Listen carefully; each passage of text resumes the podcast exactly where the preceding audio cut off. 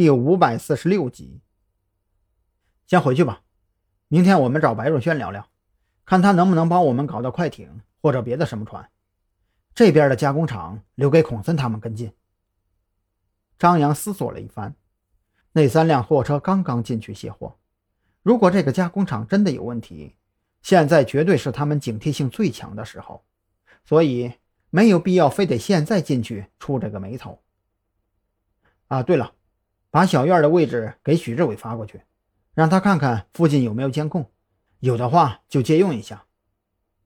蓝雨桐点头同意，按照张扬的要求，将小院位置发给了许志伟。张扬开车回到住处，已经六点出头，随便买了些吃的，解决了肚子问题。见蓝雨桐给白若萱打电话询问快艇的事儿，无聊之下就打开电脑准备看看新闻什么的。电脑刚一开机，张扬就习惯性登录了企鹅账号，却发现收件箱里有一封新邮件。奇怪啊，这发件人怎么是空的？张扬一边嘀咕着，一边顺手点开了左下角的提示框，邮箱页面很快弹开，不但发件人信息是空的，邮件内容也是一片空白，只有一个压缩包的附件。张扬寻思着。或许是谁在跟自己开玩笑，就类似于当年流行的企鹅群恶搞信息那样。不过他实在太无聊，竟然鬼使神差的耐着性子将附件下载到桌面，然后解压。可是当压缩包被解压出来的瞬间，张扬愣住了。压缩包里是一张照片，张扬将其打开的第一眼就看到了自己的前女友。令人惊悚的是，这张照片的背景就是张扬和蓝雨桐刚才监视渔船卸货的港口码头。更为惊悚的，则是照片里还有同样已经死亡的彭璇。不可能，这怎么可能？张扬愣住了，他呆呆地看着电脑屏幕，双眼直盯着照片中的前女友。他在笑，笑容的背后。却冰冷的让人汗毛倒立。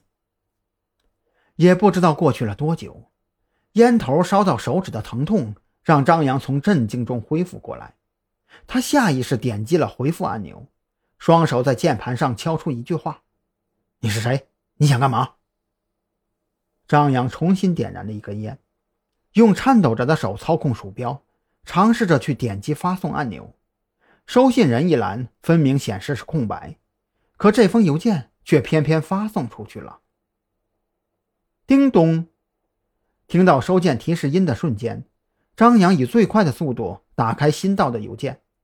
这一次没有附件，只有寥寥几个字：“今晚八点半，渔政码头等你。”看着屏幕上这行小字，张扬的呼吸越发急促，仿佛能听见自己扑通扑通的心跳声。照片是真是假？今晚是去还是不去？前女友难道还活着？刹那间，张扬心里涌出无数个疑问。要想解开这些疑问，今晚按时赴约或许就成了唯一的办法。想到这里，张扬深吸了一口气，将那翻江倒海的思绪尽数压入心底。退出邮箱后，半躺在椅子上，缓缓闭上眼睛，调整心态。他不准备把这件事情告诉任何人，尽管将图片发给许志伟进行验证是最好的选择，可他并没有这么做。或许从心底深处而言，他无比渴望这张照片是真的吧。